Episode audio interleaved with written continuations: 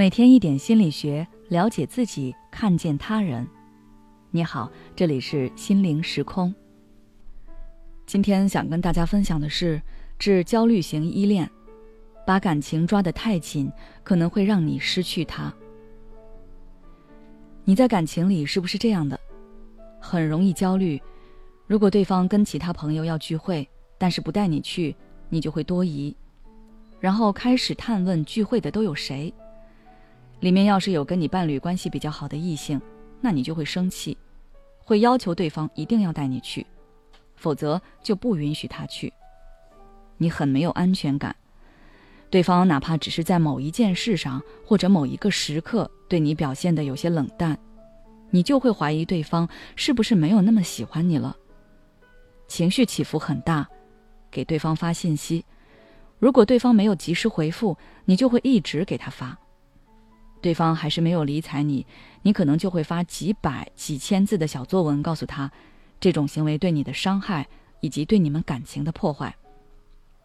总是希望对方能明确直白的表达对你的喜欢和在意，但是你却很怕在他面前表露真实的自己，总觉得对方喜欢的不是真实的你，而是你表现出来的那个虚假的你，但你又很希望对方能够喜欢那个真实的你，所以总是在试探，在压抑，在期待，也在破坏。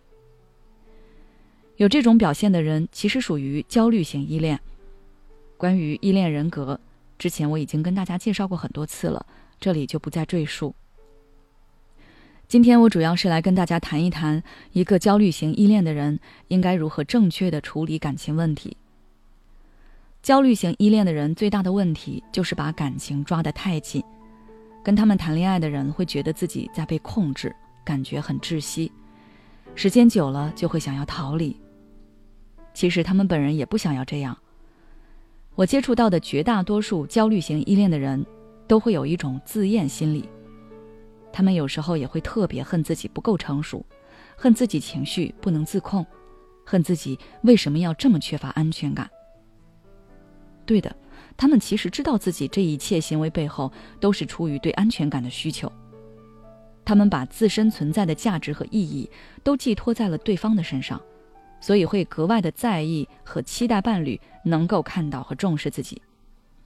一旦伴侣没有如他们所想，他们内心就会感觉恐慌，因为他们担心的不仅仅是对方是不是足够爱自己，还有自身存在的价值和意义。之所以有这样错误的认知理念，是因为你内心有很深的窗口未被治愈，而你把治愈这个伤口的重责大任交给了你的伴侣。但这是不对的，对方没有这样的能力，也没有这样的义务。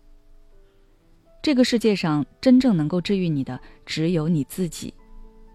因此，你需要重建自我认知，不要完全依赖别人对你的评价，更不要凭借别人对你的在乎程度来评判你的个人价值。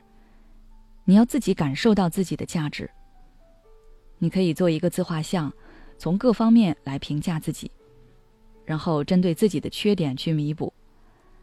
在你努力的过程中，你会感受到自己在一点点进步，你会越来越认可自己。比如说，你对自己的外貌很不自信，那你就去健身锻炼，就去学习塑形和穿搭，让自己往你理想的方向靠近。而你发现自己越来越好看的时候，面对伴侣时，原来的那种患得患失感就会降低很多。此外，你要重新建立跟你伴侣的相处模式。你可以跟对方来一场坦诚沟通，让对方诉说对你的真实看法以及他对你的要求。比如，他不喜欢你那么管着他，他希望你能多相信他，而你也可以告诉对方你对他的期待是什么。当然，这些期待有些是合理的，有些不是。两个人可以就此相互讨论，然后找一个彼此都能接受的度。希望这两点建议可以给你以及你的感情带来一些帮助。经营感情是需要智慧的。如果你想要学习这部分的内容，可以微信关注我们的公众号“心灵时空”，后台回复“经营感情”就可以了。你知道吗？一个抑郁的人，他所纠结的根源一定是过去已经发生过的事情，而一个焦虑的人，他困扰的却是未来。还有一部分人，他们既活在了过去，又活在了未来，既因为焦虑产生了抑郁，又因为抑郁加重了焦虑。现在你是哪种状态呢？关注我的微信公众号“心灵时空”，回复“爱自己”，再难的路我陪你一起走。